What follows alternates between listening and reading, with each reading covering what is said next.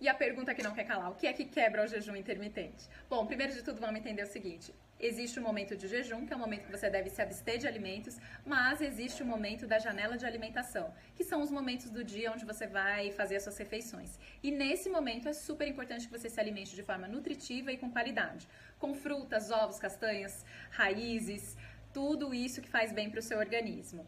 Bom, quando a gente pensa na quebra do jejum, ou seja, o momento de interromper esse ciclo metabólico, qualquer alimento que contenha calorias e que não seja basicamente gordura vai interromper essa adaptação metabólica. Por isso, a minha sugestão é que você sempre quebre o jejum com alimentos que sejam antioxidantes para prolongar o efeito anti-inflamatório do jejum intermitente, como por exemplo um limão espremido com gengibre em pó ou um chá antioxidante, tudo isso te fará muito bem.